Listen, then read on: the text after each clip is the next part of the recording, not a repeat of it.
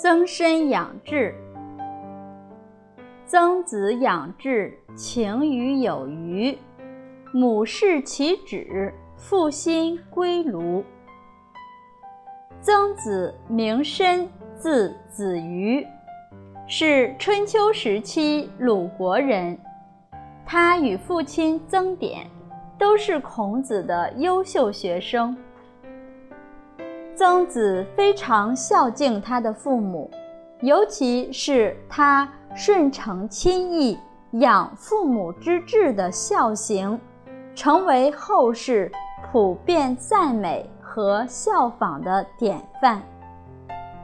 在日常生活中，每到吃饭的时候，曾子。一定都会细心观察和体会父母的饮食口味与习惯，并将父母最喜欢吃的食物牢牢记在心里。因此，一日三餐，曾子总能准备出父母最爱吃而又很丰盛的菜肴。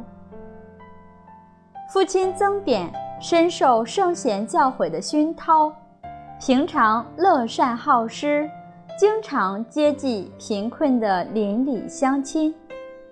对于父亲的这个习惯，曾子也同样铭记在心。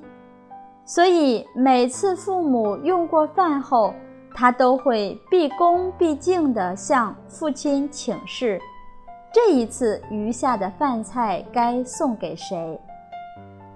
在曾子的心中，时刻想到的都是父母的需要，父母所喜爱的一切事物，他也都会放在自己的心里，以便随时可以满足父母的心愿。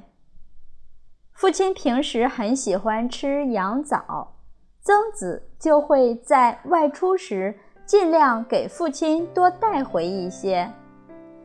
待父亲过世之后，曾子睹物思情，看到羊枣，他就想到父亲在世的情景，心中不免勾起无限的伤痛。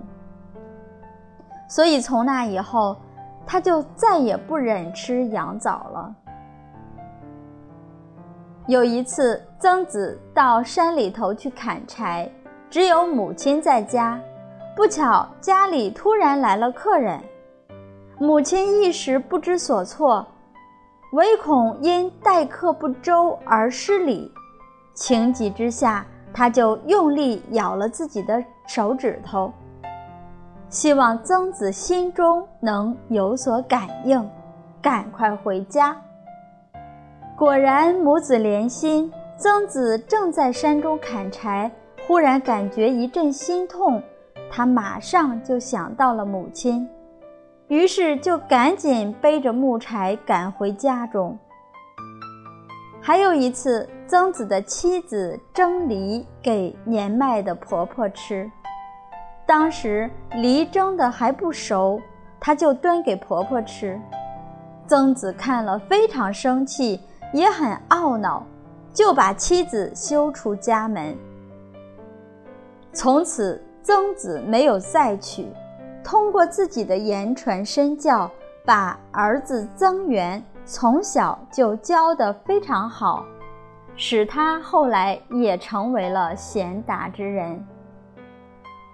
曾源长大成人之后，因为思念自己的母亲，向父亲请求是否可以把母亲接回来住，但是曾子并未答应。他告诉儿子说：“人一生最重要的无过于他的德行，而德行的根本在于孝道。一个女子嫁到丈夫家，最重要的是要使这个家能够承上启下，也就是能孝敬公婆、教导子女、辅佐丈夫。由此可见。”曾子极其重视孝道，他认为妻子连蒸梨这种小事都处理不好，又怎能承担起整个家庭的责任呢？又怎能尽到一个儿媳、母亲和妻子的本分呢？如此身教会有损于家风，导致家门不修，也会影响到后世子孙。所以与妻子分离也实在是不得已之举。曾源听到父亲这番意义深远的话语，也理智地认同了父亲的看法。又有一次，曾子路过一个叫圣母的地方，他很避讳这个名字，所以就不肯踏入这个地方。孔子知道曾子是一个孝子，所以将孝道的学问传授给他。在《孝经》当中，孔子与曾子以一问一答的形式，把孝道。表露开解无疑。他嘱托曾子一定要把孝道发扬光大。由此可见，曾子的为人和孝心孝行非同一般的常人。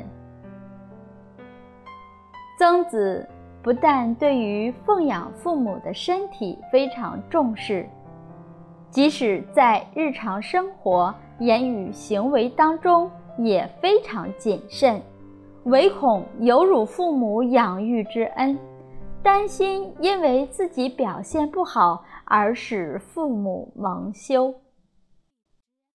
同时，他更非常留意如何教导自己的学生，时刻以自己的修身来做学生们良好的行为典范。所以，他的学生子思。继承了他养志的精神，不仅使自己成为了贤人，他的学生孟子后来则成为雅圣。曾子一生秉承孔子的教诲，依教奉行，专心致力于孝道，也用自己一生的行持来告诉我们如何顺承亲义。如何将孝道落实在日常生活当中？他不但做到了入则孝，出则悌，还做到了谨而信，并且把夫子所教的这些德行流传于后世，培育他的学生，而由他所传述的《孝经》也流传千古。直至今日，期间不知造福和成就了多少家族与朝代。纵观天下父母之心，都是希望自己的孩子能够成龙成凤，希望他们能有所成就。然而，成就功名利禄，并不算真有成就，而成就道德学问。才算真有成就。